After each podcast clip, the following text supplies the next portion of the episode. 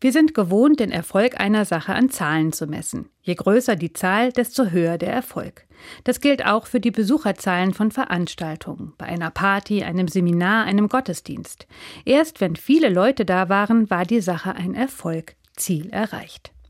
In der Bibel wird anders auf den Erfolg geschaut. Es geht nicht um möglichst hohe Zahlen, sondern um jeden einzelnen Menschen.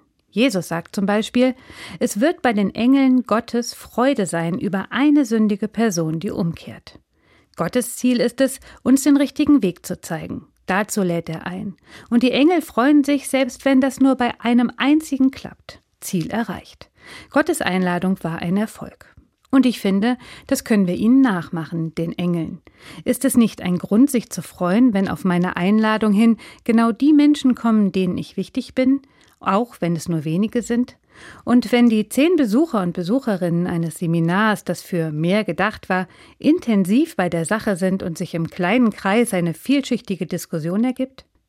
Es spricht nichts gegen große Veranstaltungen, und es ist schön, wenn viele Menschen sich für das interessieren, was man selbst mit Herzblut und Freude vorbereitet hat. Aber wir sollten nicht vergessen, eine macht schon einen Unterschied und ist ein Grund zur Freude.